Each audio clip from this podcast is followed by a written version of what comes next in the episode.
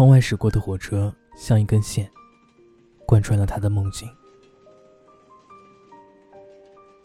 梦里的世界是漆黑，却挂满一条又一条极光的星空。他跌跌撞撞的跋山涉水，翻山越岭，耳边一直回荡着延绵不绝的火车汽笛。他觉得自己随时会用尽最后一丝力气，于是不停的追赶，追赶，最后只能无力的看着庞大且漆黑的影子渐渐走远。梦醒之后的李维满身大汗，那种肌肉的酸痛，像是真的在漫无边际的星空下奔跑了很久很久。凌晨三点，窗外的火车渐渐走远。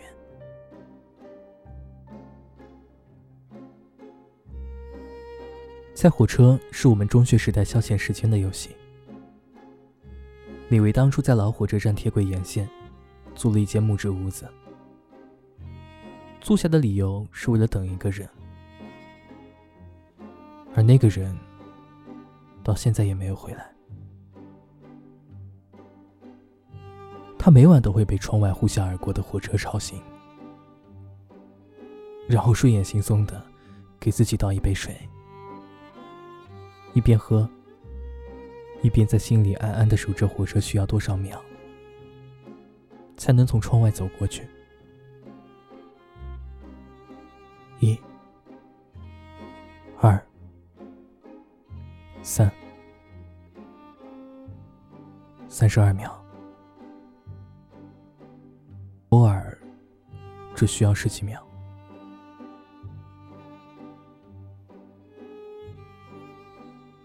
他望着窗帘上投射出的明暗交错的光线，那种明知道等不到答案的过程，在这样的光线交错中，显得尤为心甘情愿。我和李维经常会在这间木质的屋子里聊一整晚的心事，看一整晚的香港警匪电影，或者打一整晚的街机游戏。窗外的火车在到来之前，会散发出微弱的信号。听到信号后，我们会立即放下手中的游戏手柄，然后随口报出一个数字，猜火车经过的时间。二十三，我说。李维笑了笑。十四，火车从窗外疾驶而过。从开始到结束，只经历了十四秒。他其实很少能猜中火车经过的准确时间，但是，他就是在这样满是木质美味的房间里，靠着猜火车把每次即将泯灭的希望重新点燃。你有没有给自己做过一次赌局？例如，如果三分钟后天空能够放晴。就决定删掉手机里一直不敢拨出去的号码。假如猜中了这次火车驶过的时间，李薇等的那个人就会乘着这班火车回来。这是属于他的赌局。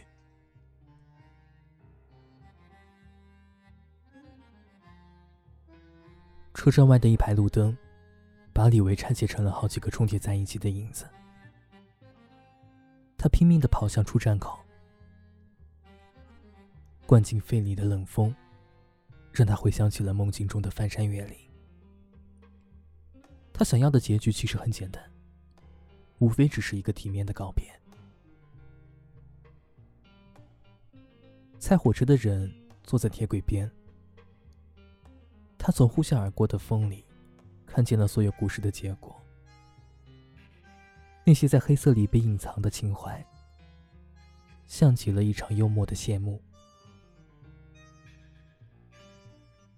那些居无定所、满眼迷茫难以掩饰的年轻人，承诺下的誓言，久久等不到兑现的时刻。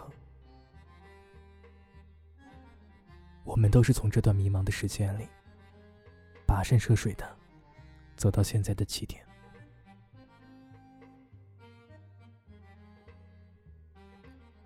李维坐在床边，随口报出了一个数字，然后在震耳欲聋的呼啸声中，安静的细数着。